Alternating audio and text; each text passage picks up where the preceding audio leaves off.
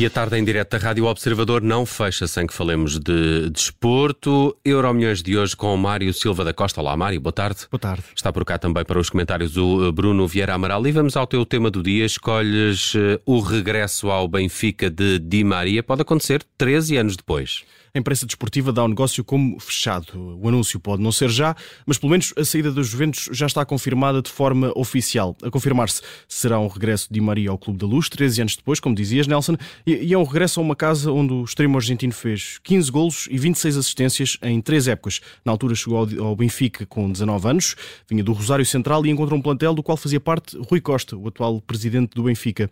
Eh, antes depois, em 2010, Di Maria foi vendido ao Real Madrid, na altura um valor a rondar os 25 milhões de euros mais objetivos e seguiu a carreira em Espanha com bastante sucesso. Depois eh, tem uma experiência de apenas um ano em Inglaterra, de má memória, no Manchester United, na época 14-15, e sai para a França, para o Paris Saint-Germain, onde volta a ser feliz. Até o ano passado, em que assinou pelas Juventus, a, época da equipa de Turim não foi brilhante, longe disso. Ainda assim, há que referir que Di Maria, apesar desse, dessa época menos conseguida por parte dos italianos, conseguiu até melhorar o número de golos e de assistências em relação à última época que fez no PSG e pelo meio foi, lá está, campeão do mundo pela Argentina. Agora a grande dúvida vai ser, Bruno, qual é que vai ser o papel de Maria no Benfica? Chega com 35 anos, para aquelas posições o Benfica tem Rafa, que vai entrar no último ano de contrato, tem Neres, pode haver Gonçalo Guedes, há a incógnita Shell Drup, será Di Maria mais 10 ou será um suplente luxo? Pois eu acho que os outros é que têm que se preocupar em tentar conquistar o lugar a Di Maria. Se Di Maria eh, estiver ao nível que mostrou no, no Mundial, a verdade é que já são 35 anos, mas a qualidade continua lá. Teve algumas lesões no ano passado e isso também pode ser determinante para uh, a evolução na, na, na, próxima época. Mas a qualidade está lá, é um dos, para mim, continua a ser um dos melhores jogadores do mundo. Uh, com uma capacidade de desequilibrar que, que, é, que é rara, é muito difícil de, de encontrar. E uh, na Liga Portuguesa, certamente que fará a diferença. Se já fazia em ligas mais competitivas, creio que terá condições para o fazer uh, no, no Benfica. Uh, e é mais uma solução. Não, eu estou a dizer que ele, à partida, será titular. Eu creio que em condições normais, sim, será titular. Mas, uh, mesmo que não seja, poderá ter um papel importante nas soluções que o Benfica terá no plantel para, para esses lugares, dos nomes que já falaste. Vamos ver Uh, também o que, é que, o que é que acontece com, com Rafa, como é que se vai também processar aqui a, a renovação, se é que vai avançar. Pois, parece que não está fácil uh, pois, renovação. Pois, não, e isto tem que ver também com o investimento que o Benfica uh, tem feito, não só na contratação de Coxo, mas também na renovação de Otamendi, quando se leva à fasquia, e acho que a maior parte dos benfiquistas ficou contente com a renovação de Otamendi, mas quando se leva à fasquia, depois os outros eh, também se sentem no direito de, de, exigir mais, como é, como é natural. Vamos ver como é que isso se resolve, uh, se Rafa uh, acaba por renovar com o Benfica, mas eu acho que uh, esta contratação, até pelo estatuto internacional do jogador, de Di Maria, e com, pelo passado no, no, no, no, clube, eu acho que é uma contratação que, que faz, faz sentido, mas também é um investimento para uma única época, não é um jogador que vai trazer retorno depois financeiro, é um, é um investimento pesado. Sim, e pela, aquilo que já conquistou no futebol, ganhou o Mundial, ganhou a Liga dos Campeões, até a nível de balneário, toda esta experiência de Di Maria pode ser importante para, para o plantel do Benfica. Vamos ver como, como decorre esta negociação. E vamos ao futuro. Por onde andará o futuro de Bernardo Silva? Será que vai mesmo para a Arábia Saudita? É uma das grandes dúvidas do mercado de transferências. O jogador português venceu a Liga dos Campeões e já ouviu declarações de amor de, de Pep Guardiola, também dos companheiros de equipa, e portanto tem portas mais do que abertas para continuar no Manchester City se assim quiser. No entanto, de acordo com alguma imprensa desportiva, a febre milionária da Arábia Saudita está também a chegar a Bernardo Silva. Em Espanha, a ida de Bernardo Silva para a Liga da Arábia Saudita, em particular para o Al Hilal, estava a ser dada praticamente como garantida. Já em França, é noticiado que o Internacional Português fechou essa porta mas que tem mais caminhos apontados. Falamos do Barcelona, que é já uma novela que se vai estendendo no tempo, com imensos episódios, e agora o PSG. Qual é que é o futuro para Bernardo Silva? Até perceber, eh, a nível de clubes e depois de conquistar a Liga dos Campeões, Bernardo pode, ao dia de hoje, pode dizer que já conquistou tudo aquilo que havia para, para ganhar no futebol de clubes. O, o que é que se segue? Qual é que é a próxima porta? O que é que um jogador, nesta fase da carreira, pretenderia? Pretende continuar a, a ganhar títulos no Manchester City? Pretende experimentar um novo campeonato? Manter-se no topo. Esse é o grande desafio para, para um jogador que chega a esta idade e uh, no futebol de clube já conquistou tudo. Mas o difícil é depois manter-se uh, manter no topo.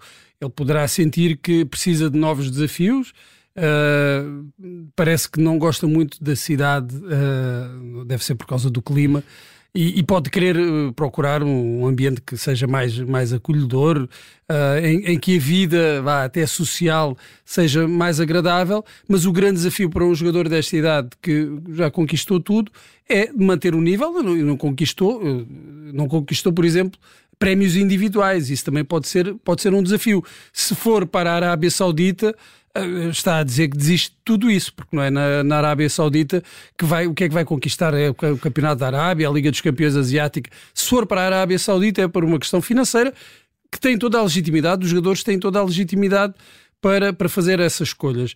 Do meu ponto de vista, e analisando apenas a vertente desportiva, para mim não, não faz sentido que um jogador com o potencial de Bernardo Silva muito que entrem aqui em equação eh, as questões financeiras, eh, toma a opção de ir para a Arábia Saudita. Não, para mim não faz sentido. Uh, claro que nenhum, nenhum clube na Europa lhe poderá pagar o que lhe oferece qualquer clube na Arábia Saudita, mas há, há, outras questões, e não estamos a falar de, de clubes que lhe vão pagar uh, 10 mil euros por mês, não é? estamos a falar mesmo na Europa, estamos a falar de vencimentos bastante elevados, com, com essa questão de motivação desportiva, de conquistar noutros campeonatos, com outros treinadores, uh, de conquistar, ter novos desafios, por exemplo, uh, jogar num Barcelona. Uh, ou no Real Madrid, por exemplo, parece-me que são desafios do ponto de vista desportivo muito, muito aliciantes incomparavelmente mais aliciantes de qualquer perspectiva de ir jogar para a Arábia, mas uh, Bernardo Silva uh, lá saberá.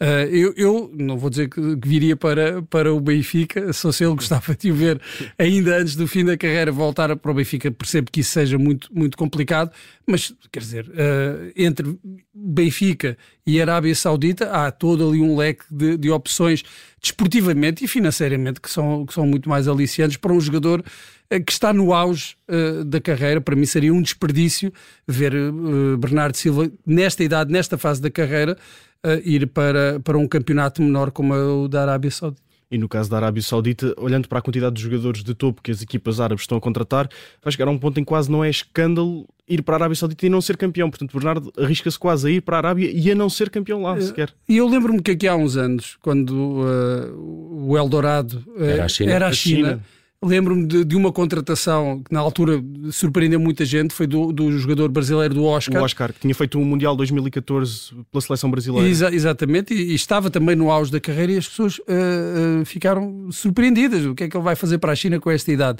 E o que é feito do Oscar? O que é, o que, é que lhe aconteceu à carreira? Eu acho que seria uh, um passo em falso do, do, do, Bernardo, mas quer dizer, a decisão é, é do jogador. Não? É? Muito bem, vamos à memória de hoje. No passado recuamos 37 anos. Nesse dia, Maradona chocou o mundo com os pés, mas também com a mão de Deus. Falamos do Argentina e Inglaterra, quartos de final do Mundial de 1986 no México. Em cerca de 3 minutos, Maradona deixou o mundo, o mundo inteiro de boca aberta por duas vezes. A partida estava 0-0 e aos 51 minutos Maradona consegue se antecipar ao guarda-redes inglês, na altura Peter Shilton, e com um toque com a célebre mão de Deus, coloca a Argentina a vencer por, por um zero. Os fervorosos admiradores de Maradona podem dizer que foi um toque subtil, outros acabam por citar o nosso Pedro Henriques e dizer que foi claro e óbvio uh, que, que o gol é com a mão, mas o que é certo é que o gol fica para a história, é a mão de Deus. Mas logo a seguir, e para arrumar com a questão, Diego Armando Maradona marca aquilo que é por muitos também considerado o melhor gol de sempre. Eh, ele pega na bola junto à linha de meio campo e fintou todos os jogadores da seleção inglesa que lhe, que lhe, que lhe apareceram pela frente, incluindo o guarda-redes, e mais jogadores houvesse, mais jogadores ele fintava. Foi um gol inacreditável e foi o gol que fica, que fica para a história do, do futebol. É, fica para a história eh, e eu lembro sempre quando, quando se fala deste gol do jogador que faz o passe, agora não me recordo do nome, é que faz o passe ainda no meio campo e, diz, e diz bem, se não fosse a minha assistência, a minha assistência ele não sim. tinha conseguido uh, marcar. E é, é, um, é um gol extraordinário e é curioso que se juntem, claro, esse é, esse é que é o fascínio desse, desse jogo e de, desse, dessa exibição do Maradona, é que se juntam o gol mais infame da história e aquele que é considerado de facto pelo menos De o melhor mundiais. gol dos campeonatos mundiais, sim. do mundo, num jogo com uma carga emocional E política, política, exatamente, por causa, da do guerra conflito, da guerra. Mal- eh, Malvinas. eh, e que de 1982 ainda estava muito viva na, na memória do- dos argentinos. Eles carregaram todo esse peso para, para o campo. Quer, quer dizer, não, não só, mas também, também teve alguma influência. E Maradona era um verdadeiro líder. Esta é uma questão. Poucas, eh, poucas vezes não se fala, claro, o- a qualidade futebolística dele era tanto que por vezes passa para segundo plano a capacidade de liderança. Ele era o verdadeiro líder eh, espiritual daquela seleção. Mandava no balneário. Sim, sim, inspirava os outros jogadores, arrastava-os atrás. eh, Disseste si. inspirava os outros jogadores. Eh, Não, não, não, eh, eh, Ah, aspirava. sim, tudo bem.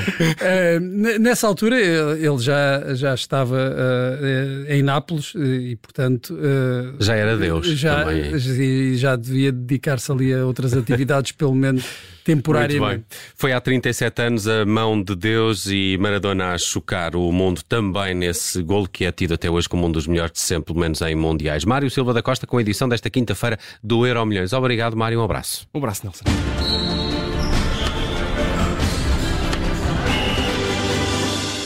Rádio